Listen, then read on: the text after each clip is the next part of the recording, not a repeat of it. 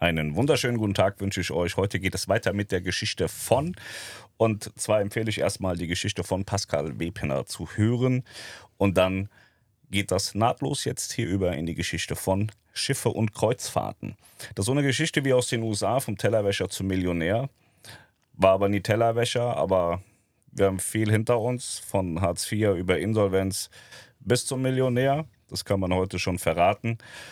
Und äh, die Geschichte ist sehr spannend, aber ich empfehle tatsächlich von A bis Z zu hören, weil sonst ähm, kommt man am Ende wahrscheinlich nicht richtig mit.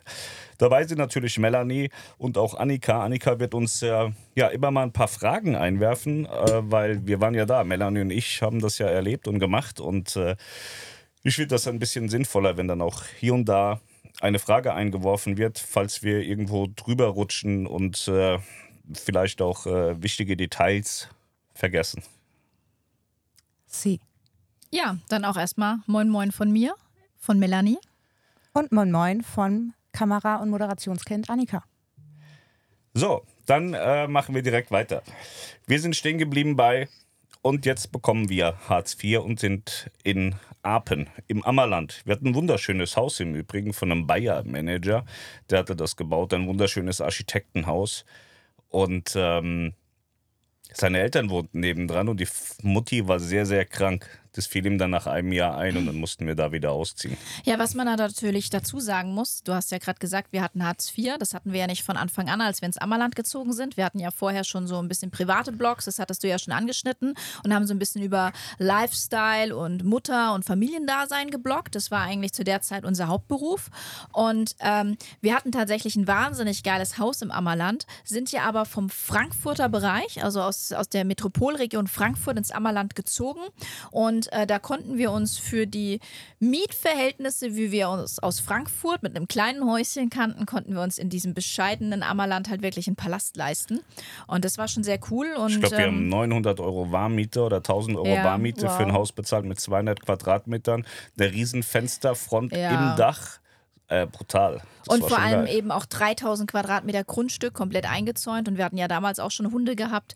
Äh, das war eigentlich, das war so ein wahr gewordener Traum für uns. Also glaub, in dem Moment.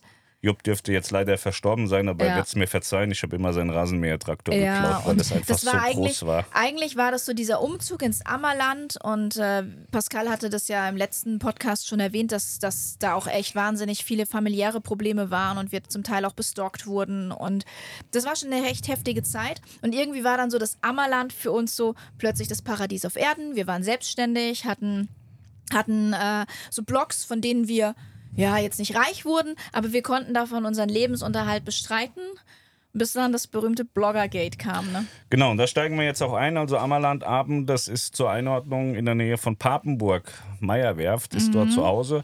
Und äh, das hat sich dann irgendwie alles gefügt. Also wir hatten dann, das Bloggergate kam, dann waren wir ähm, ja, Hartz-IV-Empfänger. Und da muss man ehrlicherweise sagen, ich höre ganz viele Menschen immer meckern über Hartz IV und äh, so, das sei äh, nicht, man sei nicht lebensfähig. Also Bullshit. Also wir haben gut gelebt. Ne? Also wir haben echt gutes Geld gekriegt. Das, man muss aber auch muss man dazu sagen, wir haben es nur ein halbes Jahr bekommen, weil danach haben wir es auch nicht mehr gebraucht. Ja, da- da und kommen im wir ja ersten gleich halben zu. Jahr bekommst du dann halt auch die komplette Miete bezahlt und nicht nur das, was dir zusteht. Ne? Da, da kommen wir ja gleich zu, aber das war schon, äh, also ich muss sagen, da, da wir ja auch weiterhin gearbeitet haben, weil wir haben ja äh, nicht vorgehabt zu sagen, ja, wir bleiben jetzt arbeitslos for life, sondern wir, wir haben ja schon auch überlegt, was kann man da als nächstes tun. Und wir haben ja konsequent weitergearbeitet. Also es war ein guter, ein guter Lohn vom Staat so zum Einstieg äh, in, in, in Schiff- und Kreuzfahrten. Am Ende hätten wir vielleicht auch so einen Gründerzuschuss irgendwie äh, beantragen können oder so. Deswegen finde ich das jetzt nicht so schlimm, dass man sich da hat mal ein bisschen Hartz IV geben lassen. Aber es ging ja nicht anders, war ja nicht Ja. meine, meine Wahl. Wir hatten ja auch damals äh, zwei kleine Kinder. Ne? Julian, der war, das war 2010, 2011, der war da gerade mal ein Jahr alt und Leon war dementsprechend drei. Das war schon. Äh, Und da muss So. man einfach sagen, das ist ein Sozialsystem, was am Ende funktioniert. Also ich kann niemanden verstehen, Mhm. der sagt, ja, nee, Hartz IV ist scheiße. Also wer arbeiten will, kriegt doch immer einen Job. Gerade heutzutage ist das überhaupt gar kein Problem. Und uns hat das enorm geholfen, weil sonst hätten wir tatsächlich ein Problem gehabt. Und, und ich würde sagen, dieses halbe Jahr Hartz IV, da, da hatten wir mehr, mehr, mehr netto als äh, vorher beim Arbeiten. ja, definitiv. Ne? Definitiv.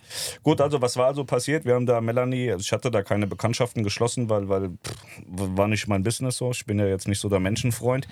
Und Melanie hatte dann so Freundinnen, ne, so vom, äh, ähm, vom Kinderkrabbeln und so. Und da war eine bekloppter als die andere eigentlich. Außer Und dann war da aber noch Birte, die äh, eigentlich auch überhaupt nicht da in der Reg Region gewohnt hat, aber da immer Camping gemacht hat. Und Birte hatte ich damals im, im Internet kennengelernt über die Schwangerschaft. Sie war gleichzeitig schwanger wie ich und wir haben uns in so einem Internetforum kennengelernt. Und die sagte dann irgendwann, ey Melanie, und die hat auch gern mal einen gepitcht, ne? Und äh, die sagte dann irgendwann, ey Melanie, Wochenende sind wir dann wieder, ne? Äh, Campingplatz und so wollen wir uns mal treffen, weil in äh, Papenburg, da ist so eine Ems-Überführung von einem Disney-Schiff. Ja, wir haben auf jeden Fall dann irgendwie gesagt, okay, die hat was an der Laterne, Ja. die hat wieder einen gesoffen, wie soll da ein Schiff langfahren, ne? Weil wir haben dann im Internet geguckt und haben dann geguckt, ja, Disney Dream war das damals. Und dann haben dann geguckt, ja, Bullshit, wie soll das Schiff da überhaupt fahren so? Und dann haben wir uns ein bisschen mit befasst und haben dann gesehen, okay, die Meierwerft, die macht da sowas. Und dann sind wir mit den Kindern hin und standen auf dem Deich und dann ist dann das Riesending an uns vorbeigezogen. Es war also letztlich äh, wohl dann doch so, dass da Schiffe fahren können oder durchgezogen werden. Und dann äh, kam ich auf die glorreiche Idee zu sagen, okay, dann machen wir jetzt so einen Schiffblock, weil die Meierwerft, die baut ja voll viele Schiffe und äh, AIDA war seinerzeit mit der Sphinx 2-Klasse noch unterwegs. Ähm, also ab AIDA Soll haben wir das dann mitgemacht. Und dann äh, haben wir gesagt, okay, dann machen wir halt jetzt so einen Block über Schiffe. So Problematik war dabei, so mh, keiner wusste was davon. Melanie hatte mal eine Kreuzfahrt gemacht, aber hat auch nicht verstanden, wie das so funktioniert. Ich wollte gerade sagen, war das quasi euer erster Kontakt mit der Kreuzfahrt, dass Meiner. ihr dieses Schiff Also, am Deich an genau, euch vorüber... Bei Pascal war es definitiv der erste Kontakt und ich hatte aber äh, 2003 oder 2002, weiß ich gar nicht mehr so genau, ähm, hatte ich schon mal eine Kreuzfahrt mit der damaligen Arosa Blue gemacht, die ja dann irgendwann zur Aida Blue wurde. Aber Da kommen wir mal bei meinem Da so einem Erst mal in Erstkreuzfahrer-Podcast dazu, weil das ist auch eine lustige das Geschichte. ist wahnsinnig lustig, ja. Gut, auf jeden Fall habe ich gesagt, na gut, dann gehen wir zu Hause und machen wir jetzt so einen Blog. Und ähm, Man muss ja dazu sagen, wir streiten uns ja noch heute. ja, wollte ich gerade sagen, ich bin heute immer noch der Auffassung, dass ich gesagt habe, wir machen Schiffe und Kreuzfahrten. Melanie meint, sie hätte das gesagt, aber ich glaube, ich habe gesagt, wir machen Schiffe und Kreuzfahrten. Keine Ahnung, wie es am Ende war. Ja. Wir haben auf jeden Fall die Domain Schiff und Kreuzfahrten registriert. Ich habe das Blog aufgebaut, die ganze Technik dahinter gemacht. Und wenn du keine Ahnung hast, ist es relativ schwierig. Ne? Mhm. Und vom Blogger geht, hatten wir noch so ein paar Autoren, die immer so ein bisschen was für uns geschrieben haben. Also habe ich die dafür bezahlt, dass sie Wikipedia abschreiben. Dann haben wir so Schiffsbeschreibung von AIDA bei Wikipedia dann eben abgeschrieben, umgeschrieben und mussten uns halt so halbwegs darauf verlassen, dass das stimmt. Irgendwo der Mix zwischen AIDA.de und Wikipedia. Und so ist grundsätzlich erstmal Schiff und Kreuzfahrten ans Netz gegangen dann äh, habe ich Kreuzfahrt-News gemacht. Also das, was ich bis, bis heute mache, heute weniger als damals, aber damals sehr intensiv. Ich sag mal, im, im Schnitt sind da an schlechten Tagen 15 News rausgegangen, an guten Tagen 30. Und das heißt dann, ich habe Kreuzfahrt News gemacht. Hast du dann quasi Beiträge geschrieben oder hast du damals auch schon Videos dazu gemacht? Nein, nur Beiträge geschrieben. Ich habe halt geguckt, was in der Welt passiert. Man, man, man hat halt im deutschsprachigen Raum geschaut, aber man muss sagen, im deutschsprachigen Raum gab es einen Blog, aber das ist nicht so wirklich relevant. Dann hat man sich natürlich viel in den, in den USA umgehört, was da so passiert und hat sich dann in verschiedene Communities ähm, reingesetzt und reingehört, was da so einen ganzen Tag passiert. Und so, so haben die, die Kreuzfahrt-News dann angefangen. Und ich war permanent jede Woche auf der Meierwerft und habe geguckt, was passiert da gerade. Und so haben wir die kompletten Bauten von, von AIDA mit, miterlebt. Und praktisch, äh, muss man sagen, sind wir mit der Meierwerft groß geworden. Wäre die nicht da gewesen, hätten wir nichts zum Ja. Erzählen gehabt. Und dann haben wir halt natürlich angefangen, über AIDA Soll zu bauen, wie ist der Baustand und oh, guck mal, da ist eine Kabine mehr und da hat er jetzt hier noch irgendwas, ist da noch dran gebaut worden. Und so ging das am Anfang praktisch Und da- stand ja dann auch schon draußen im Becken, ne? Und dann hat man auch so ein bisschen die Fortschritte gesehen und dann sind wir halt dadurch, dass wir echt da ums Eck gewohnt haben, sind wir da voll oft hingefahren, auch mit den Kindern und haben einfach Fotos draußen vom Schiff gemacht und das war schon, und dann haben die dann halt immer so als, als, als News dahingestellt, so, ey, guck mal, jetzt ein Balkon und jetzt dies und jetzt sind die Buchstaben dran und jetzt ist dies dran. Aber das, das war das, total was die. Leute wahnsinnig begeistert hat, Ja. was wir heute viel zu wenig machen. Da müssen wir auch mal wieder ein bisschen mehr machen. Also so diese Schiffsbau-News und, Mhm. und so der, der Werdegang eines Schiffes war schon wahnsinnig faszinierend. Aber muss man auch äh, sagen, AIDA war natürlich das absolute Zugpferd. Ne? So, Mhm. wenn da heute eine Disney gebaut wird, gibt es auch ein paar, die sich für so, so Freaks, ne? die interessieren sich dafür. Äh, Saga hat er jetzt zuletzt da gebaut. Das sind aber dann so Dinge, oder Carnival ist jetzt gerade rausgekommen, das sind so Dinge, das interessiert die Leute in der breiten Masse nicht mehr. Aber damals äh, zu, zu den AIDA-Zeiten, Sphinx Klasse 2, das war der Wahnsinn. Ne? Das, Und da konntet ihr tatsächlich einfach dann so hingehen? Musste man sich da anmelden oder ich stelle mich da auf den Deich und Nee, kann bei alles der, sehen? bei der Meierwerft ist es so klar, wenn die Schiffe noch in der Halle sind, hast du da jetzt nicht mal unbedingt Zutritt doch, zu. hat man. Also, hat man auch du, über das da Besucherzentrum. das Besucherzentrum. Ich habe mir da jedes Mal Ticket fürs Ja. Besucherzentrum geholt. Kannte das in- und auswendig. Und wenn du dann oben bist, dann hast du so eine, so eine Galerie, wo du, wo du in Stock gucken kannst. Mhm. Und von da habe ich dann Bilder gemacht. Aber wenn die Schiffe dann schon draußen stehen, äh, wenn die schon äh, ausgedockt wurden quasi, dann stehen die im Werfbecken und dann ähm, kannst du, da ist so ein Parkplatz davor und dann kannst du da einfach hinfahren und von außen halt immer die Schiffe so mit ein bisschen Entfernung angucken. Also du könntest da jetzt nicht hinschwimmen oder so, das Mhm. nicht anfassen, aber man, man sieht es dann schon ganz gut und äh, ja, und bei Aida Sol war das dann halt damals schon so, dass sie dann äh, eben auch schon irgendwann draußen stand und äh, wir dann halt auch von außen da äh, paar coole Fotos machen konnten. So und weiter, weiter ging es dann eben, dass ich, während ich das gemacht habe, immer so bei AIDA mal angeklopft habe und denen erklärt habe, was ich ein geiler Typ bin und so. Und die haben immer. Pascal also ist ja ich schon immer ein bisschen größenwahnsinnig, ne? glaube einfach, dass sie dachten, was ist denn das für ein Vollpfosten. Ne? So, ich glaube, da hat mich keiner ernst genommen. Ähm, Hans-Jörg Kunze wird hier nochmal eine große Rolle spielen. Da bin ich sehr gespannt, weil ich, weil ich sein, seine ehrlichen Gedanken gar nicht kenne. Da bin ich sehr gespannt, was er im, im Podcast erzählen wird. Aber Hans-Jörg kam erst später. Es war dann so, dass die Ems-Überführung kurz äh, bevorstand von Aida Sol und ich wusste, dass da so Pressevertreter und, und äh, Freunde, Bekannte oder whatever, wen auch immer, die da eingeladen haben, äh, aufs Schiff durften, um bei der Ems-Überführung dabei zu sein. Also habe ich dieses ähm, Event-Team da von AIDA total penetriert und bin denen voll auf den Sack gegangen.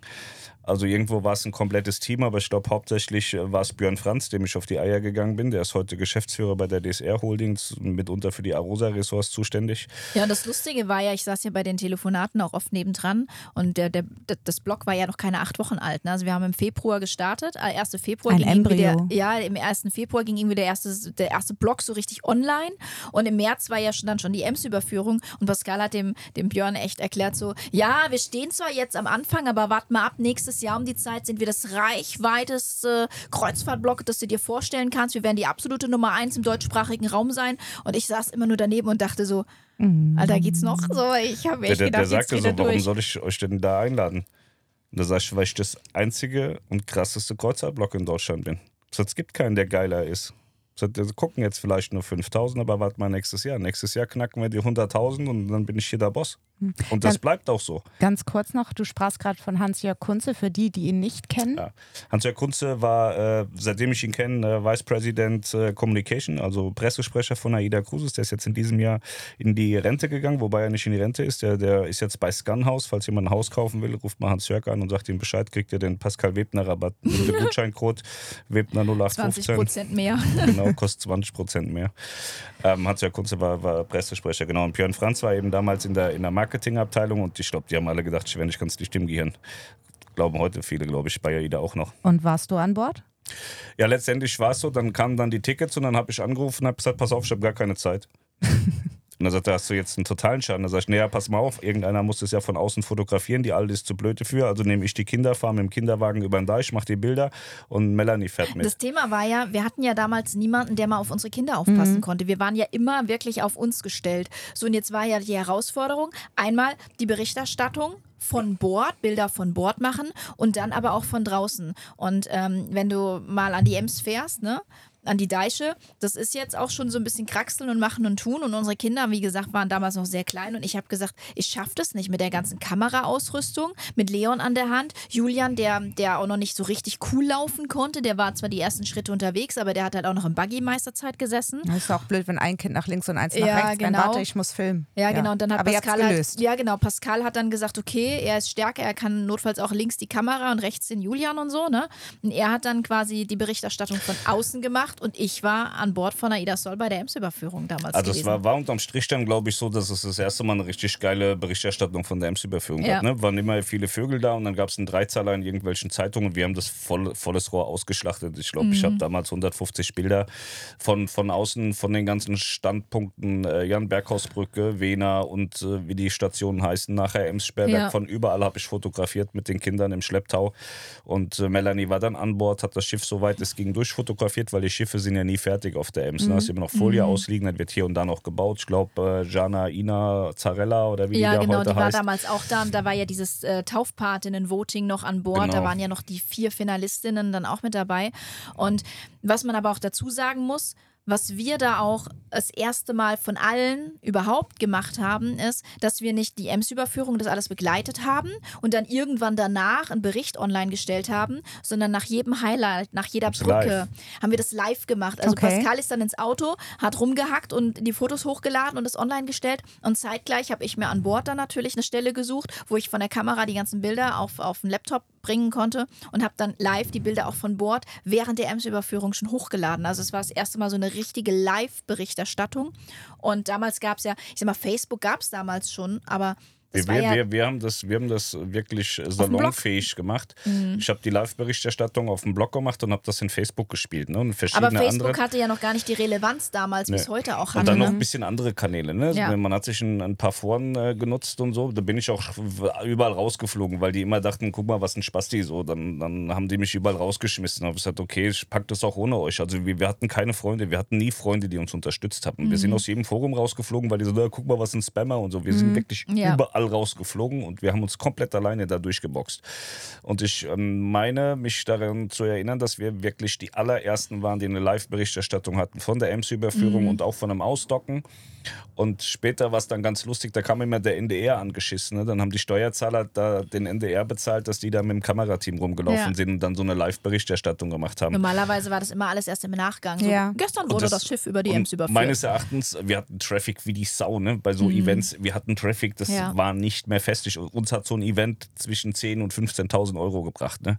weil, weil wir einfach so viel Traffic hatten und so viel, so viel Leute dann auf die Werbung und so geklickt haben. Also das war schon brutal und die, die Events haben uns auch finanziell getragen ja. am Ende. Und am Ende war es ja so, dass dann über die Ems-Überführung äh, dadurch, dass wir da auch echt Reichweite auf dem Blog hatten und sich da echt wahnsinnig viele auch für interessiert haben, darüber dann ja auch andere Redereien auf uns aufmerksam wurden. Ne? Ja, das, das hat noch so ein bisschen gedauert tatsächlich. Also ich habe dann, also es war wirklich nur News und Schiffsneubauten und so. Und ich habe dann an der Kunze da, die Presseabteilung, habe ich erklärt, so pass auf, ich weiß jetzt, wie so ein Schiff aussieht und ich habe ja Ems-Überführung Ausdocken gemacht und bin ja jede Woche auf der Werft so und jetzt wird es halt mal Zeit, ich muss damit auch fahren. Mhm. Und dann haben die, ich glaube, der hat dann auch gedacht, nee, besser nicht. auf jeden Fall war es so Katrin Heidmann, die ist heute noch in der Presseabteilung, ähm, ähm, super nette Frau, äh, hatte sich dann irgendwann gemeldet und hatte mich dann offiziell eingeladen auf so eine Pressereise, auf so eine Kurzreise. Da war ich das erste Mal auf Kreuzfahrt. Also weiß nicht. Das war wann? Wir sind noch in 2011? 2011. Das war irgendwie ja. Oktober, November 2011. Und ähm, ja, auch die Soll dann nochmal komplett durchfotografiert im fertigen Zustand und so und dann minutiös genau erklärt, was mache ich den ganzen Tag hier. Also so eine komplette Live-Berichterstattung von, von Bord, was macht man da. Also mhm. ich habe weiß es heute gar nicht mehr. Ich müsste den Bericht lesen, um zu wissen, was da passiert ist, weil wenn du den ganzen Tag irgendwie nur durch die Kamera guckst und dann aufschreibst und so, mhm. dann kriegst du eigentlich vom Leben relativ wenig mit. Deswegen finde ich das immer so lustig, wenn es heißt, hm, guck mal, die meinen ja nur Urlaub. So, ähm, auch von, von meinem Harmony-Beitrag, da kommen wir vielleicht nochmal drauf, da war ich acht, Wochen, acht Tage in der Karibik. Ich weiß heute nichts mehr davon, was ich da gesehen habe oder nicht, weil ich habe auch nichts mit bloßem Auge, sondern nur durch die Kamera gesehen. Das sind dann so Dinge, die, die, die bei uns anders gelaufen sind als bei anderen vermeintlichen Bloggern oder so. Es gab ja viele, die gesagt haben, ich mache jetzt mal einen Blog und ich bin jetzt krass und ich hau jetzt Schiff und Kreuzfahrten weg. Es hat ja nie einer gepackt, weil die Leute nicht verstanden haben, dass man dafür arbeiten muss. Die mhm. haben gedacht, man hat einen Blog und dann, dann äh, kriegt man Reedereien in den Arsch und darf kostenlos fahren. Und, so ist es ja nicht. Und vor allem, weil es ja bei Schiffe und Kreuzfahrten tatsächlich nicht Copy and Paste ist, sondern es ist wirklich eigengenerierter Content. Total. Ja. Also heutzutage tatsächlich weniger als früher, weil früher kam alles aus, aus meinem Gehirn, deswegen war die, die Rechtschreibung auch immer eine Katastrophe. Der Satzbau, mhm. also meine Sätze, die sind länger als bei anderen fünf. Ähm, das, das war immer so. Und dann gab es auch, oh, der kann ja nicht mal Deutsch. Und ja, ist mir scheißegal, aber ich habe halt, also das kam immer, die Leute haben verstanden, was ich sagen wollte. Und da war mir die Rechtschreibung die und alles drumherum. Genau, die ja, Botschaft genau. kam einfach an. Und ähm, wir haben das, wir, wir haben den Stiefel einfach voll durchgezogen, weil wir hatten auch keine Wahl. Ne? Also weil äh, arbeiten gehen irgendwo normal wollte ich nicht, weil ich da keinen Bock drauf hatte, weil ich immer zu wenig Geld verdient habe. Und äh, ich habe ja äh, irgendwie Größenwahn, sagte ja Melanie, und ja. Äh, den, den lebe ich auch ganz gerne aus. Und wir sind auch heute noch nicht am Ende. Und ich glaube, mhm. dass wir noch viel, viel erreichen können. Und dann war das eben die, die erste Kreuzfahrt im November und so, so hat sich das dann aufgebaut. Dann sind wir im Frühjahr, glaube ich, durften wir nochmal mitkommen und dann haben wir natürlich auch wahnsinnig viele Leute kennengelernt. Und dann haben wir ganz viele viele äh, Leser gehabt, die uns mit Informationen auch ja. versorgt haben. Und Aber was ich finde, was auch nochmal ein, ein wichtiger Meilenstein eigentlich auch, was, was die Reichweitenentwicklung war, ähm, das, das vergessen wir oft, aber ich finde, unser einjähriges unser einjähriger Geburtstag damals von Schiff und Kreuzfahrt. Also wir Größenwahnsinnigen Wir oder Pascal, gefeiert der. Größenwahnsinnige. Wir haben diesen Geburtstag, dieses einjährige Jubiläum von Schiff und Kreuzfahrten mit einer Vorbereitung aber auch, äh, haben wir das gefeiert. Wir haben so eine Art Adventskalender im Februar gemacht und haben gesagt, den kompletten Februar, einjähriges Bestehen des größten Kreuzfahrtblocks von Deutschland. Es wird ein Gewinnspiel geben und zwar jeden Tag gibt es einen Gewinn. Und ähm, dann haben wir natürlich, wir hatten ja damals, wir konnten dann zwar inzwischen von Schiff und Kreuzfahrten leben, als vierköpfige Familie, muss man auch sagen, nach nicht mal einem Jahr. Also es war so, dass Aber wir nach, nach wir hatten keine, kein, kein Geld, um jetzt große Preise auszulosen. Wir, wir waren nach Und acht dann- bis neun Monaten waren wir, Ja. Mhm. waren wir tragfähig. Ich glaube, wir haben sieben Monate Hartz IV bekommen und dann hat Schiff und Kreuzfahrten unsere Kosten gedeckt. Ja. Und dann ähm, hat Pascal angefangen bei den Reedereien. Er hatte jetzt schon so ein bisschen Kontakt zu der einen oder anderen Presseabteilung gehabt. Und äh, dann ging das los und hat gesagt, ja, wir wollen Gewinnspiele machen zum einjährigen Jubiläum. Wir sind ja die geilsten und so. Dann fingen die ersten an, ja, äh, hier habt ihr eine Tasse. Ne? Ein Schlüsselband? Ja, ein Schlüsselband, eine Tasse. Ihr habt einen Kalender. Und dann fing Pascal an und sagt, ey, passt mal auf, die andere Reederei hat mir das und das gegeben. Was haltet ihr davon, wenn ihr mir mal eine Schiffsbesichtigung gebt? So, dann fingen die ersten an mit einer Schiffsbesichtigung. Dann hat er die nächsten wieder angerufen und hat gesagt, ja, pass mal auf, die geben mir eine Schiffsbesichtigung. Ich glaube, Was am, haltet am ihr davon, Ende haben wir wenn eine ihr mir ein Essen Karibikreise gebt? verlost. Ne? Und der Hauptpreis am 28. Februar dann quasi, der letzte Tag, Mhm. war eine zweiwöchige Karibikkreuzfahrt, weil sich das dann so hochgeschaukelt Ja. hat, weil Pascal natürlich auch immer gesagt, guck mal, die geben mir eine Kurzreise, wenn ihr der Hauptgewinn werden wollt, dann müsst ihr mir eine ganze Woche geben. Ich glaube, am Ende haben wir fünf oder sechs Kreuzfahrten verlost und der Hauptgewinn war in 14 Tage Karibik. Ne? ja, da haben wir schon massiv auf die Kacke gehauen. Und, das war auch ähm, ganz gut so. Und das war geil, weil das hat uns damals tatsächlich dann nochmal so einen richtigen Schub natürlich Das auch war dann wahrscheinlich auch nochmal so ein Boom, weil die Leute sind ja, Ja. dann auch neugierig. Wie, Ja, wie genau. geht's weiter? Was kommt Genau. als ja, nächstes? du hast natürlich viele, immer. viele Idioten eingesammelt, die einfach nur da was gewinnen wollten. So, ne? Aber, Aber auch viele, die wir, einfach auch da geblieben sind. Ne? Wir haben wahnsinnig viele Leute heute noch. Äh, äh, Johannes zum Beispiel hat mir gerade gestern geschrieben, den, den habe ich kennengelernt bei der Meierwerft. Tatsächlich sagte er gestern oder vorgestern, sagt er Pascal, wenn der 25er, äh, wenn das 25er Logbuch von Mein Schiff da ist, er sagt mir sofort Bescheid, mein Ja. alter Wohnmobilkumpel. Und er sagt alter Wohnmobilkumpel, weil Jo- Johannes, der, ähm, weiß nicht, ob ich sagen darf, aber egal. Der hatte so einen Concorde schon vor zehn Jahren, vor zwölf Jahren. So, und dann waren wir in der Meierwerft, das war scheiße kalt und dann hat er mich irgendwie gesehen und sagt, was machst denn du hier? Oder wusste schon, wer ich bin und dann hat er mich da eingeladen, hat mich immer mit Kaffee versorgt und so und dann habe ich in seinem Wohnmobil so meine, meine Arbeit verrichtet. Das war schon, war schon sehr geil und daher kenne ich Johannes zum Beispiel und äh, der ist heute Kunde in der Kreuzfahrt-Lounge und ist schon, schon Leser von Stunde 1, glaube ich, von Schiff und Kreuzfahrten. Ja, und dann ging das halt immer so weiter. Dann, dann kamen halt auch die Einladungen von diversen Reedereien, die gesagt haben, wir möchten, dass Ja, der ich Pascal auch mal eine schon- Berichterstattung Ich habe macht. dann schon noch andere Reedereien Ja. angesprochen und so. Und äh, zu der Zeit hat es mit Tui Cruises zum Beispiel sehr gut funktioniert. Also Lars Glüsing ging dahin, der war von AIDA. Der, der hatte von mir nichts gehalten, ich von ihm nicht. Und der war auch relativ schnell wieder weg, ich glaube nach vier Wochen. Und dann kam meines Erachtens die mit Abstand beste Mitarbeiterin, die Tui Cruises je hatte. Alexa Hühner, heißt heute anders, hat geheiratet. Sie war... Ähm, ich glaube, in der Krisenkommunikation eigentlich bei TUI Deutschland zu Hause und äh, war dann interimsweise dort. Und zu der Zeit war noch Richard Vogel da, ein wahnsinnig geiler Typ. So, der ist in meinen Augen einer der besten Kreuzfahrtmanager der Welt. Weil, weil du, dem kann man wunderschön zuhören. Also wenn der, wenn der was erzählt hat, die Menschheit die Fresse zu halten, das ist wirklich, da kann man so viel erfahren und der, der war immer lustig. Weil dann, dann sitzt du in der Presserunde mit Richard Vogel und der singt und erzählt und er macht und die, die, die, die Presseleute gucken dann nur so, oh, scheiße. Und ich habe mich immer gefreut, so, weil, weil bessere Infos Ja, konntest du nicht weiter. kriegen. Und äh, zu der Zeit war eben Alexa Hühner da und äh, eben noch äh, Richard Vogel.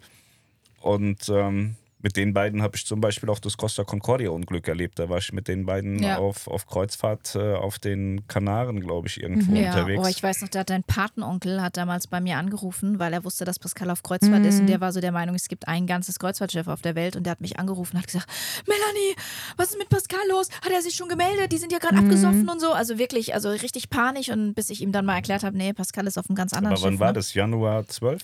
Das war, äh, das war 13 der sogar schon. 13.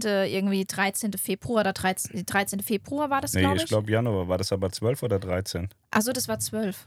Ja, dann. dann Glaube ja. ich. Ich weiß gar nicht mehr, wann war denn das. Also ich weiß nur, es war Freitag der 13. ist das Aber passiert. so, so sind wir dann auch zu anderen Reedereien gekommen. Und mit Alexa hat es super Mhm. funktioniert. Habe ich auch ein paar Reisen dann mitgemacht, ein paar Pressereisen und so. Und das war auch echt schön. Und dann ist ein Alexa. paar Pressereisen ist gut. Also ich kann mich erinnern, dass z- 2011, 2012 Ja, also war ich mehr Alexa oder so, ja ne? so. Ich wollte nämlich gerade sagen, ich Ähm, war mehr oder minder alleinerziehend, weil Pascal Insgesamt, nur noch insgesamt war. es dann so, dass ich 2012, glaube ich, 270, 280 Tage Ja. auf See war. Ich bin dann von einem Schiff zum nächsten geflogen, ohne Pause. Und äh, das war Stress pur, das war richtig böse und das hat mhm. uns am Ende natürlich einen Durchbruch gebracht, weil wir dann eine Expertise ja. aufgebaut haben über, über, über, über alle Reedereien, weil wir einfach auf jeder Reederei rumgesprungen sind. In Teilen haben sich die Reedereien dann selber gemeldet, in den anderen Teilen habe ich mich da gemeldet, aber ich war nie Bittsteller. Also es gibt bis heute Reedereien, wo ich nie Kontakt mit hatte, weil ich bin nicht der Auffassung, dass ich mich da anbiedern muss, weil ich mhm. bin, bin keine Nutte. Und in diesen 280 Tagen, die du dann an Bord warst, hast du quasi auch das gemacht wie bei der Immer Live-Berichterstattung, den ganzen Tag Live-Berichterstattung. Und das Schlimme dabei, auch die Kreuzfahrt-News mussten ja gemacht werden. Das heißt, ich habe mein normales Tagesgeschäft gehabt, plus die mhm. Live-Berichterstattung von dem, wo ich da gerade rumgehüpft mhm, bin. Da hat der Tag mal schnell 20 Stunden. Genau. Ähm, der Tag, der war äh, also immer davon ausgefüllt, dass du irgendwie mit deinem Computer und der Kamera rumgelaufen bist und hast dann, ja. den, du warst permanent damit beschäftigt, irgendwie äh, mit, mit, deiner, mit deiner Kamera zu arbeiten oder mit dem ja. Computer zu arbeiten. Und ich konnte und Pascal von zu Hause aus auch nur in Teilen unterstützen. Ne? Ich hatte ja zwei kleine Kinder, mhm. zwei Hunde, ein Riesenhaus. Ähm, wir waren in der Zwischenzeit auch nochmal umgezogen, weil uns dann der Vermieter im Ammerland auch wegen Eigenbedarfs gekündigt hatte. Pascal hat es ja erwähnt, dass seine Mutter krank war und der wollte dann zurück zu seiner Mutter. Dann haben wir dann bei Flensburg gewohnt und ähm, daher war konnte ich ihn zwar in Teilen unterstützen, aber die, die, die Hauptarbeit hat damals äh, tatsächlich Pascal alleine gemacht. Ne? Er hat mich dann auch mal wir auf müssen, eine Kreuzfahrt Wir müssen geschickt, mal eine kurze Pause machen. Ich muss die Kamera nochmal anstellen. In Ordnung. Ja, dann machen wir eine Pause. Wir müssen auch keine Pause. Ich laufe einfach weg. Ja, ja. genau. Ähm, ja, da seht ihr, wir, wir machen auch das hier. Schade, dass ihr das jetzt nicht sehen könnt. Pascal macht jetzt einen Flickflack über Melanies Schoß. Ich wusste gar nicht, dass der so sportlich ist. Aber da sieht man halt auch, bei uns ist nichts einstudiert oder gemacht oder getan. Das ist halt so chaotisch. Aber läuft. Okay, also das heißt, wie wir halt immer sind. 80 ne? Tage auf dem Schiff, Live-Content kreiert. Das heißt, wir befinden uns jetzt grob Ende 2012. Äh, ja, wie, wie, wie ging der Weg? Also wie, wie wurde das auch angenommen? Naja, es war dann am Anfang, waren sie alle so ein bisschen interessiert. Wer ist das? Was, was macht er da? Und fanden das auch lustig. Später ist es aber dann darin hinübergegangen, dass ähm, der, der, der gemeine Journalist ist ja so, dass er ganz gerne kostenlos auch reisen möchte und so. Deswegen ist er oft auch nett und freundlich mhm. und, und kriecht eben in den Arsch. So, und ich habe das ja vorhin Nach gesagt. Nach vorne raus zumindest, ja. Ja, genau. Und, und ich habe ja gesagt, ich bin. Äh Die berichten ja oft für die nächste Reise. Ja, so schon im Hinblick, dass mhm. sie dann, mhm. äh, wenn nach der Berichterstattung äh, wieder eine neue Reise bekommen. Und Pascal wurde dann halt irgendwann auch äh, mal ungemütlich, weil er Dinge angesprochen hat. Okay, das Video ist tot, aber ist ja egal. Ähm, es war dann am Ende so, dass, ähm, dass ich über alles berichtet habe und eben keinen, keinen gefragt habe, ob das für den in Ordnung ist, dass ich über, über, über irgend, irgendwas äh, berichtet habe, was, was an Bord schiefgelaufen ist oder mhm. keine Ahnung, da, da gibt es ja hunderttausend Sachen, die für Reedereien negativ sind. So bei Hans-Jörg hat immer nur die Sonne geschienen zum Beispiel, da hat sich immer über alles aufgeregt. Ne? War mhm. Norovirus an Bord, habe ich drüber geschrieben, warum auch nicht, war ja so. Und ähm, das hat denen natürlich nie gefallen. Und äh, andere Reedereien haben sich über weniger schon aufgeregt. Und dann war ich immer der, der, der, der Böse, der Bad Boy und so, weil ich gesagt habe, das ist mein Job. Ich weiß nicht, was ihr von mir wollt. Gesagt, dann sucht euch irgendwelche Tages, äh, äh, Tageszeitungsjournalisten und äh, schickt sie auf Reisen, damit mhm. sie alles toll finden und so. Damit sie dann zu Hause nächsten ihre Zeitung schreiben. Aber da, davon leben wir nicht, weil ich möchte, dass mir die Leute, die Schiff- und Kreuzfahrten lesen, vertrauen. Und dann kann ich nicht immer nur erzählen, wie schön die Welt ist, weil die Welt ist nicht schön. So, und dann haben wir es uns wirklich bei sehr vielen verscherzt ja. dadurch auch. Und es haben ja auch damals, also ich sag mal im Vergleich zu heute, ist, ist das lächerlich, was wir damals für eine Reichweite hatten, aber damals war das wirklich, es gab keinen kein Blog oder keine, keine Website in dem, in dem Bereich, die uns da irgendwie das Wasser reichen konnten. Das waren dann schon so, dass uns im Monat zwischen 150.000 und 300.000 Leute schon gelesen haben. Und wenn du dann natürlich irgendwas raushaust, was die Reedereien nicht gerne lesen, dann sind das halt schon mal eine ganze Menge Leute, die das damals gelesen haben. Ne? Ja, was ja auch wiederum zeigt, dass Schiff und Kreuzfahrten ja auch komplett unparteiisch ist. Es wird einfach berichtet. Ja, ne? genau. Also nicht, nicht jetzt äh, pro Mein Schiff oder äh, kontra MSC oder wie auch immer, sondern es wird ja darüber berichtet, was tatsächlich passiert. Uns wurde ja viel vorgeworfen, dass wir so AIDA-lastig sind und pro AIDA und immer auf TUI Cruises einhauen. Aber am Ende des Tages ist es ja nicht so, dass wir entscheiden, wo Scheiße passiert. Ne? Ja, so, genau. TUI Cruises hatte einfach eine Zeit, dass permanent Scheiße passiert. Und dann ist es bei mir auf dem Tisch gelandet und ich habe darüber berichtet. Mhm. Es gab aber auch schon Zeiten, wo es alle drei Tage bei AIDA geknallt hat. So, und, ähm, ja, auch Bad News sind News. Ja, genau. ja, aber das war nie mein, mein Ansinnen, die Kreuzfahrt schlecht zu machen. Aber ich habe sie halt ehrlich dargestellt. Mhm. Und irgendwann sagte ich, weiß nicht, ich glaube, das kam später, sagte mal irgendeiner, du weißt gar nicht, was du für eine Waffe hast. Also ich, wieso? Und da sagt er, weißt du, wie das bei uns knallt, wenn du was schreibst, wenn, wenn irgendwas nicht in Ordnung ist? Und da sag ich, ja, dann müsst ihr besser arbeiten, das ist nicht mein Problem. Mhm. Und ähm, so hat sich das dann später entwickelt, dass, dass Presseabteilungen wirklich dann auch Schiss gekriegt haben. Tui Cruises zum Beispiel, die haben Pressefreiheit nie verstanden. So, das, das ist in weiten Teilen eine absolute Katastrophe, was, was, was man sich da in, in, in den letzten Jahren hat anhören müssen. Und die, die haben mich wirklich gehasst. Ne? Also die, die, äh, wenn es dann darum ging, dass wir gesagt haben, ja, können wir da mal so eine Berichterstattung von Bord machen, so, so eine Live-Berichterstattung, die eigentlich keinem wehtut, weil die in, im Regelfall immer positiv verlaufen ist. Die haben sich immer nur an diesen News aufgegeilt, die, die, mhm. die halt nicht immer toll waren. Und unsere Live-Berichterstattung, ich kann mich bei über 100 Kreuzfahrten nicht daran erinnern, dass irgendeine schlecht war. Doch, auf der Princess Daphne, die war katastrophal da scheiße. Da hast du gar nicht drüber berichtet, da weil das echt eine Katastrophe bin war. ich zum Axel und sage, Alter, das, das ist eine Katastrophe, ich fahre jetzt nach Hause. Das da war Schweigen besser. Ja, mhm. ich will da gar nicht drüber reden, ich fahre jetzt heim, das ist eine totale Scheiße hier. Und dann bin ich am selben Tag auch wieder heimgefahren und habe gesagt, ich mache dir einen Vorschlag, im halben Jahr kommt Melanie, dann soll die sich das angucken, aber die Scheiße hier mache ich nicht mit. Das war das einzige Mal, wo es richtig kacke war. Ja. Und ansonsten gab es bei über 100 Kreuzfahrten keinen Grund irgendwie, dass, dass man da Angst haben müsste, dass der böse Pascal an Bord geht. Und bei Tui Cruises war das immer so, dann, dann gab es irgendwie ein oder zwei, die so, so ein bisschen für gesprochen haben und der Rest war total dagegen. Ich erinnere mich an Torben, der da in dieser Presseabteilung war, der hat gegen mich gehetzt und gemacht und getan und der sollte die Blogger betreuen, hat dann den ganzen Tag seine, seine, seine Kumpels eingeladen, weil es Freunde sind, alle bei sich selbst der beste Leser auf dem Blog und so. Und dann haben die so Mauscheleien die bestehen bis heute noch. Er ist aus dem Unternehmen raus, hat dann für andere Unternehmen, die er vorher eingeladen hat, gearbeitet und hat da seine Vorzüge genossen und so. Da glaubst du gar nichts mehr, was da in diesen ganzen Presseabteilungen so passiert ist. Und ähm, ja, trotzdem waren wir uns durchgeboxt. So. Und trotzdem waren, waren wir wahnsinnig relevant im Mein Schiffbereich, weil wir einfach ja. im, im, im News-Bereich relevanter waren als alle anderen und sind es heute auch noch. Es, uns hat, wir, wir, es gab einen Blog, damals kann man ja sagen, Cruise-Trick Franz Neumeier, der macht aber nicht so News, der, der macht sehr, sehr, sehr gute Inhalte, sehr detailreich. Mit dem habe ich mich am Anfang auch gut verstanden. Ich weiß noch, wie ich in Apen da auf meiner Terrasse saß und mit ihm telefoniert habe. Aber als ich dann das erste Mal so meine Zahlen veröffentlicht habe, habe ich nie wieder was von ihm gehört. Habe dann so im Hintergrund, ne, die sind ja auch alle unehrlich, die, die sagen ja nichts ins Gesicht. So, die reden ja dann immer hintenrum. Dann habe mhm. ich dann immer so gehört, was er denn neuerdings zu erzählen hat über mich, obwohl wir vier Wochen vorher noch Buddies waren, als er nicht wusste, wie viel Reichweite wir haben. Ja, da, da ist halt irgendein Idiot hergekommen, ein Hartz-IV-Empfänger ist hergekommen und hat ihn innerhalb von einem halben Jahr ins Nirvana geschossen, den und großen Journalist. Plan von Kreuzfahrten. Ne? So den großen also Journalist. Ja, kam ja noch dazu, da kam dieser Trottel von nebenan, dieser Hartz-IV-Empfänger, der noch nie ein Schiff äh, anfangs von innen gesehen hat und äh, macht dann mal so einen Kreuzfahrtblock, ne? Mhm. So aus dem Nichts heraus. So, der, damals, das war das einzige Blog, was da war. Gibt es auch heute noch. Und ähm, der macht mit seiner Frau, die ist Verwaltungsrichterin, macht da wunderschöne Reisen. Ich bin im Glauben, dass ich das alles mitfinanzieren darf als Steuerzahler. So, sie hat jetzt auch einen Blog, damit sie das rechtfertigen kann aber das ist, äh, hat, hatte mit News nichts zu tun und, und äh, da geht es auch immer nur so um Friede, Freude, Sonnenschein. Man lässt sich schön einladen, macht dann schöne Reisen, am liebsten neuerdings Fernreisen. Und ähm, ja, das kann natürlich auch ein Businessmodell sein, aber man verdient dabei halt am Ende keine Kohle. Und mir war es halt wichtig, meine Familie zu ernähren. Deswegen bin ich nicht der Friede, Freude, äh, äh Sonnenschein äh, Kreuzfahrer gewesen, der, der, der sich hat immer einladen lassen, sondern ich habe hauptsächlich auf meine News gesetzt, weil bei allem Respekt, du verdienst kein Geld mit deinen Reportagen, die mm, du unterwegs nee. machst. So, du holst ja Traffic ohne Ende, du machst die Leute wahnsinnig geil, die schreiben permanent und drunter, oh geil, Alter, ich hab das gebucht, ich hab das gebucht, ich hab das gebucht, denke ich, was ist das für eine Scheiße? Du hast so viel Arbeit, du investierst so viel Zeit und irgendwelche Kack-Reisebüros da draußen verdienen Geld mit dir. Mm. Und das war so der erste Moment, wo ich drüber nachgedacht habe, eigentlich musst du das verkaufen. Dann habe ich mir aber gedacht, nee, will ich ja gar nicht, ich will ja gar kein Reisebüro haben.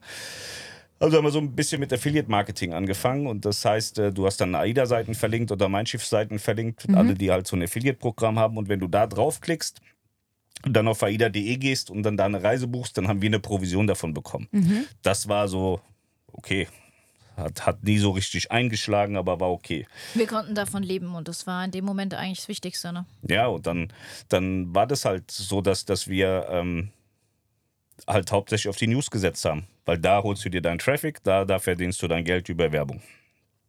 Und ähm, diese ganze Live-Berichterstattung war geil, damit hast du dir einen Namen gemacht, du hast der ganzen Welt geholfen, was eine super geile, kostenlose Kreuzfahrtauskunft und äh, ja, und von denen gibt es halt äh, relativ viele. Ne? Also ich habe jetzt in den letzten Jahren hieß es immer, oh, Pascal kopiert alles und so. Von einem Typen, der 2017 angefangen hat. Ne? Also alles, was der seit 2017 macht, machen wir seit 2011, darf man nicht vergessen. So, ne?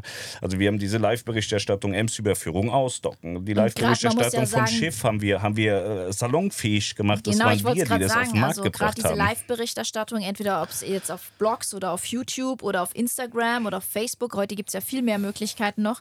Ähm, aber die, die anderen kamen ja erst auf die Idee, auch live von Bord so eine Berichterstattung zu machen, nachdem es das bei uns halt einer einfach muss schon ja gab. Einer, einer muss es machen. Na, ne? Einer ist der Erste. Ja. Und ihr wart bis zu dem Zeitpunkt aber immer noch nur ihr beide. Ja. Naja, wenn wir ganz ehrlich sind, war ich die ersten drei Jahre ja. eigentlich alleine. Oder alleine. Die ersten ja, drei, genau. vier Jahre war ich, ich komplett bin dann alleine. ab und zu mal, also ich weiß, ich habe 2012 dann im Mai, habe ich mit Julian dann eine Kreuzfahrt gemacht oder war dann auch im Oktober mal mit Leon unterwegs. Ich habe dann auch schon mal immer die eine oder andere Kreuzfahrt mal gemacht, weil Pascal dann halt auch wollte, dass ich aus meinem, aus meinem Alltag zu Hause auch mal rauskomme und äh, weil er immer gesagt hat, ich schreibe auch besser als er, weil ich so ein bisschen äh, mehr so das ausschmück und mhm. nicht so diese News-Tante bin, sondern für die Live-Berichterstattung war ich eigentlich ganz gut geeignet. Deswegen hat er mich auch ab und zu mal geschickt.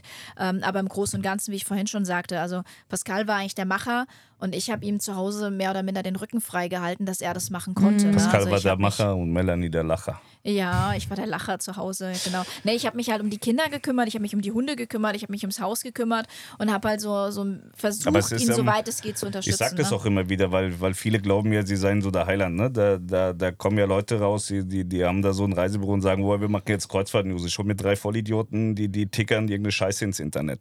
So, wenn, wenn du da nicht reingewachsen bist und nicht einen, einen, massiven Erfahrungsschatz hast. Wir haben niemanden im Unternehmen außer Niklas, der neben mir News machen kann. Also von, von der Kreuzfahrt Lounge. Ja. Wir haben ja noch Jankel und, und Chrissa, die nur für News da sind, aber wir haben niemanden, der News kann.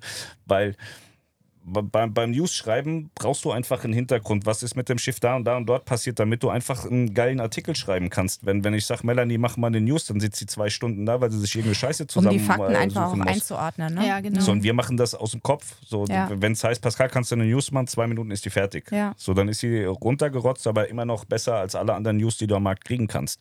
Und das kommt eben einfach dadurch, dass wir das 10, 12 Jahre wirklich jeden Tag, also wie gesagt, ich habe zu, zu Bestzeiten 20, 25 News rausgehauen. Deswegen sage ich ja heute auch im Unternehmen, das kann eigentlich nicht sein, dass wir da zwei, drei News haben. Wenn ich das alleine neben 100 an- anderen Sachen äh, schon, schon 20 hatte, weiß ich nicht.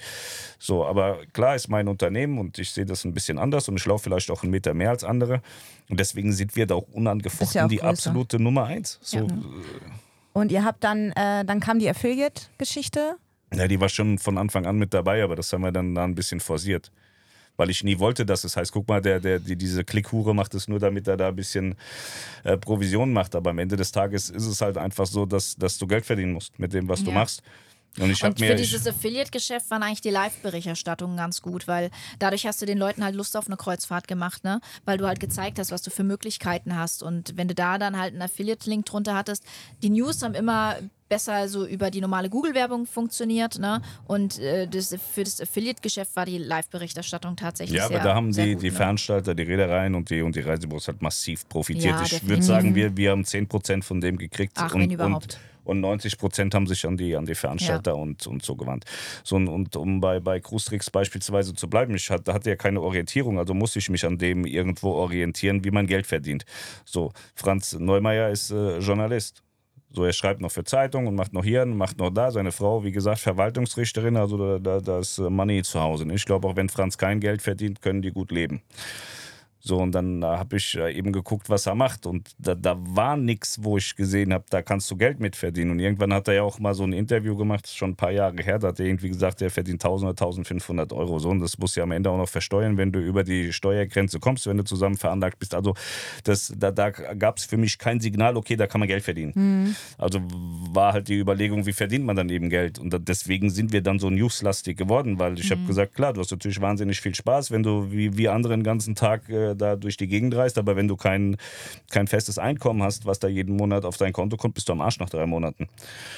Und deswegen war, war News unser absolutes Steckenpferd, mit dem wir dann groß geworden sind. Ja, und 12 war wahnsinnig viel gereist, 13 glaube ich auch noch. Mhm. Und dann ist es aber auch rapide runtergegangen. Dann waren wir vielleicht noch 150 Tage unterwegs statt 280. Weil du das Pensum auch überhaupt nicht halten kannst, mhm. um, um Geld zu verdienen.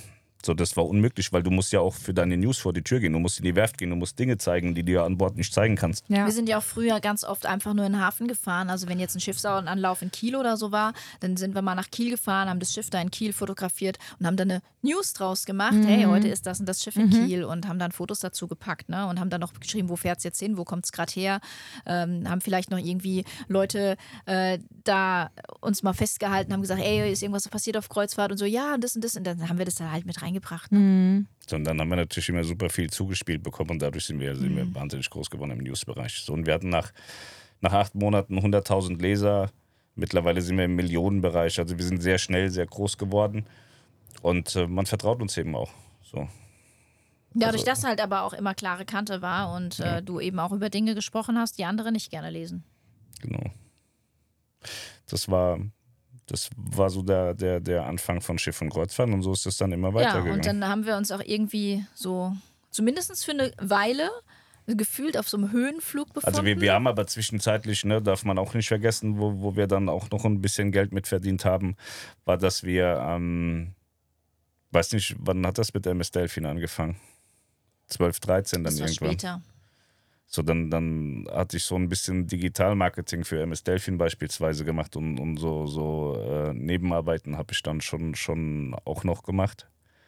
Aber damit sind wir krachend gescheitert auch. Aber das kommt später tatsächlich. Ja. Ähm, da da gibt es nochmal eine ganz ausführliche Geschichte zu. Aber wie gesagt, wir waren dann eigentlich auf so einem Höhenflug und haben gedacht, so jetzt ist alles ziemlich geil und vor allem, weil uns halt auch so viele Leute Dinge zugeschoben haben und ähm, das heißt, da haben wir dann quasi Reporter unterwegs, die äh, euch, also, also ja, genau. Wir hatten ihr wart so bekannt, dass die Leute gesagt haben, das muss ich Schiff und Kreuzfahrten berichten, ja, genau. Und damit wir die haben dann berichten. aber auch gelernt, und das ist jetzt, glaube ich, schon so ein bisschen die Einleitung für den zweiten Teil. Wir haben dann aber auch gelernt, ähm, dass nicht alles, was man so zugeschoben bekommt, am Ende auch ähm, was Positives mit sich bringt. Also okay. Also wir haben dann auch äh, Erfahrungen gemacht, die uns äh, aus diesem Höhenflug auch wieder so ein bisschen auf den Boden der Tatsachen zurückgeholt haben. haben. Also man muss sagen, wir sind, ähm, das hört sich immer doof an, aber AIDA ist am Ende dafür verantwortlich, dass wir so massiv gewachsen sind. Ja. Das ist nicht, weil sie uns irgendwas geschenkt haben, sondern weil, weil, weil sie einfach die Schiffe gebaut haben und weil sie, weil sie einfach bekannt waren und wir den ganzen Tag auf sie einprügeln konnten. Hier ein Norovirus, da ist irgendwas passiert, dort ist was passiert. Ähm, da, wir haben einfach wahnsinnig von AIDA gelebt, deswegen haben sie auch gesagt, ja, guck mal, die sind voll AIDA-lastig und die, die, mhm. die kriechen AIDA in den Arsch. So war es nie. Ähm, da kommen wir auch noch dazu, dass das nie, nie äh, so, also heute haben wir eine wahnsinnig gute Verbindung. Das Gegenteil gab es aber auch schon. Einen bitterbösen Krieg. Und ähm, wir, wir haben einfach davon wahnsinnig profitiert, dass AIDA damals in, ja. in, der Größe da war, dass sie die Schiffe gebaut haben, dass, dass sie. Dass sie ähm, die Schiffe auch bei uns quasi mehr oder minder vor der Haustür und, gebaut haben. Ähm, mhm. Sie haben uns damals nicht gewertschätzt, das glaube ich nicht. Ich glaube, heute gibt es einen Anflug von Wertschätzung, das kann man so heute schon sagen. Aber damals hat man wahrscheinlich, ich weiß es nicht, warum man hat uns mitspielen lassen, aber maximal war das irgendwie so ein neutrales Verhältnis, dass man so sagt, der Idiot ist halt da. Wenn wir den verhungern lassen, dann, dann, dann schreibt er noch, wann der Kapitän furzt. Irgendwie so, glaube ich, war so die Verbindung. Also das, man, man hat nebeneinander hergelebt. Also wir, wir haben von, von denen nichts gekriegt, aber die haben von uns auch nichts Nettes bekommen. Also, aber wir haben gut miteinander gearbeitet. Wenn es mhm. eine Pressereise gab, dann haben wir eine Einladung gekriegt, dann sind wir mit oder eben auch nicht. Mhm kann mich daran erinnern, dass ich mit Hans-Jörg Kunze ähm, dann mal ausgemacht habe, dass wir auch mal so ein bisschen Familiencontent machen wollen. Und lustigerweise war es einfach so, dass wir zusammen nicht weg konnten. Und ich wollte das auch nicht. Ich habe auch immer gesagt, wir fahren nicht zusammen weg. Als Familie zu viert. Mhm. Deswegen war es am Anfang immer so, dass einer von uns beiden mit einem Kind gefahren ist. Mir, mir ging es wirklich um die Außenwirkung, dass ich gesagt habe, wenn wir das zusammen machen, dann heißt es, ah, guck mal, die machen schön Familienurlaub mhm. auf den Nacken von den Reedereien. Mhm. Genau das, was ich immer den Leuten vorwerfe. Weil wenn ich Journalist bin und mache eine Berichterstattung, dann muss muss ich meine Frau nicht im Schlepptau haben. Ja. Muss ich nicht. Und ich muss sie auch nicht finanzieren lassen von Reedereien. Vor allen Dingen, weil sie auch keinen Mehrwert dabei bietet. Und deswegen habe ich immer gesagt, ich mache das nicht. Und dann äh, sind wir mit einer, oder ich, habe mit Hans Jörg gesprochen, ich würde gerne so eine Asienkreuzfahrt äh, mit zwei Kids machen und, und nehme eine Bekannte mit. Und dann, dann haben wir so eine Familienstory gemacht. Und Aida hat uns da wahnsinnig unterstützt bei so verschiedenen äh, Stories, wo wir einfach gesagt haben, ähm, Mutter mit Kind, Vater mit Kind ähm, oder mit, mit, mit äh, einem befreundeten ähm, äh, Kind und, und Mutter. Und da haben wir wahnsinnig geile Geschichten gehabt. Asien war, war super gut, aber es war zu dem Zeitpunkt super gut aber heute sage ich, es war eigentlich totale Scheiße, weil ich wäre gerne heute mit einem Motorrad da lang gefahren oder hätte irgendwas Sinnvolles gemacht. Was haben wir damals gemacht? Die Kinder waren drei oder vier. Äh, du da bist aus dem Schiff so rausgelaufen, mhm. durch die Mall an den Strand gesetzt, mhm. hast äh, den ganzen Tag irgendwie so, so Sandburgen gebaut und dann bist du wieder weg. Eigentlich haben wir von Asien nichts gesehen, aber zu dem Moment war das eine tolle Reise und man konnte toll darüber berichten. Die Leute haben sich voll gefreut und sind danach mit ihren Kindern nach Asien gefahren. Und das hat AIDA für sich entdeckt und denkt, okay, der hat eine wahnsinnig große Fresse, hat eine echte Waffe, die uns wehtut, wenn wir mal irgendwie was Negatives an Bord haben. Aber wenn der einfach nur zeigt, was er für eine Scheiße macht, die wirklich scheiße und blöd und, und stupide ist, bringt er uns auch Gäste. Mhm. Und da waren wir dann auf einmal relevant geworden für AIDA. Und lustigerweise hat das eigentlich nur so AIDA für sich entdeckt. Tui hat immer den, den Bösen in mir gesehen. Und bei den anderen war das immer so lala. Mit MSC hatte ich persönlich nie so einen wahnsinnigen Draht. Die hatten immer viel Fluktuationen in, in, ja, glaub, in mit, der, in der Presse MSC, und in der Geschäftsführung. Ich ja. hatte mal, da war mal so, so ein gestörter Geschäftsführer, ich weiß nicht mehr, wie er heißt, jetzt würde ich seinen Namen nennen. Der redet so mit mir und tut interessiert, ne? Und dann läuft irgend so ein Stricher an mir vorbei und dann dreht er sich um und redet mit dem weiter. Dann mhm. sag ich, was bist denn du für ein Spaß, Junge? Wenn du Hallo? mit mir redest, dann ja. bleib bitte hier. So, wir reden miteinander. Bin ich hier weniger wert als der Rest? Also das war was ein Vogel.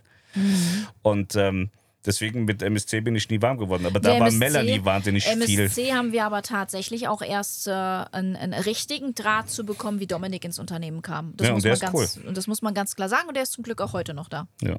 Aber man muss schon sagen, Dominik wird auch mal gern, also der verhungert auch ganz gern mal, was, ja. was Informationen aus Genf betrifft. Dann, dann äh, liest er bei uns was und sagt, ach, ist das so? Und also, mhm. ja, Dominik, das ist schon so. Hast nicht mitgekriegt? Sagt er, nee, noch nicht. Und dann Na ruft er Aber seitdem klappt eben die Zusammenarbeit Total. mit MSC Dominik ist gut. ein cooler Typ. Ja. Und äh, Melanie, du hattest eben schon gesagt, es wird auf jeden Fall auch einen zweiten Teil geben, weil die Geschichte von Schiffe und Kreuzfahrten ist natürlich nicht in einer kurzen Zeit nee, äh, richtig. Ähm. abzuhören. Um. Bevor wir dahin überleiten, den wird es dann in einem nächsten Teil geben, was mich ja auch interessiert.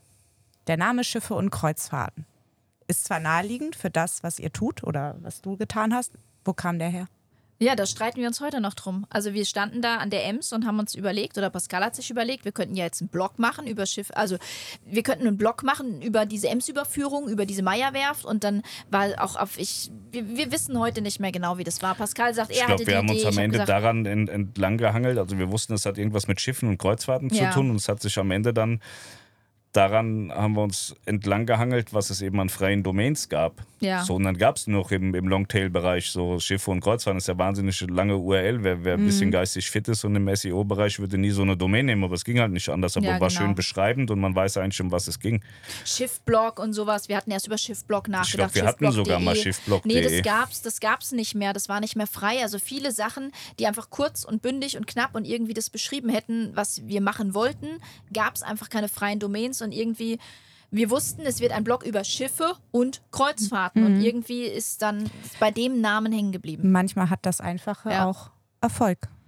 Ja, man genau. muss, muss ja auch sagen, wir haben da nie irgendeine Unterstützung er, erhalten. Ne? Das war so das Technische, was wir da aufgebaut haben. Das war so pure Intuition. Ne? Entweder ja. klappt oder klappt nicht. Und so, so arbeiten wir auch bis heute. Also, weil, weil viele immer denken, wow, ja, im SEO-Bereich machen die voll viel und Werbung und so machen wir alles nicht. Die glauben ja immer alle, dass wir voll Ahnung hätten von dem, was wir tun, aber ist das ist so. von Anfang an so, wir machen mal und äh, dann schauen wir, was bei rumkommt. Ne? Gucken mal, das was hat passiert. sich ja seit 2011 bis heute so durchgezogen. Ja, dann lass uns, äh, was hatten wir jetzt? So, wir hatten jetzt unseren, unseren ersten Höheflug. Ja, genau. Und dann kam ja eigentlich eine Information, die wir zugeschoben ha bekommen haben, die dann ja zu unserem Teil 2 führt quasi. Genau, es war, war dann ja natürlich so, dass AIDA uns zu dem Höhenflug gebracht hat durch die Neubauten auf der Meierwerft. Und dann gab es AIDA Mitsu und AIDA Bishi. Und AIDA Mitsu und AIDA Bishi, die da, haben uns dann einmal ja, ins Tal der Realität zurückgebracht. Da war nicht Polen offen, aber Rostock. Und zwar richtig weit. Und zwar richtig. Aber dazu kommen wir tatsächlich dann im zweiten Teil der, Geschiffe, der Geschichte von Schiffe und Kreuzfahrten. Ähm, weil der hat uns dann wirklich nochmal, äh, ja, trotz, dass es sich jetzt erstmal negativ anhört, trotzdem auch ähm, ganz viel positives Wissen und ganz viel Positives äh, wieder auch mitgebracht. Genau, man kann das ja schon leaken. Der Teil kommt in der nächsten Woche. Und zwar wird er heißen Der Krieg mit Aida Cruises. Klingt spannend. Und das war ein bitterböser Teil. Ja, ein richtig bitterböser Teil. Denn so ein Konzern, der kann dir mal ganz schnell den Boden unter den Füßen Am Ende wegziehen. hätte es uns auch wieder die Existenz kosten können. Aber weil ich so ein geiler Typ bin und die Tomatenfresse es nicht gepackt hat, ging die Story danach positiv weiter. Genau. Stay tuned.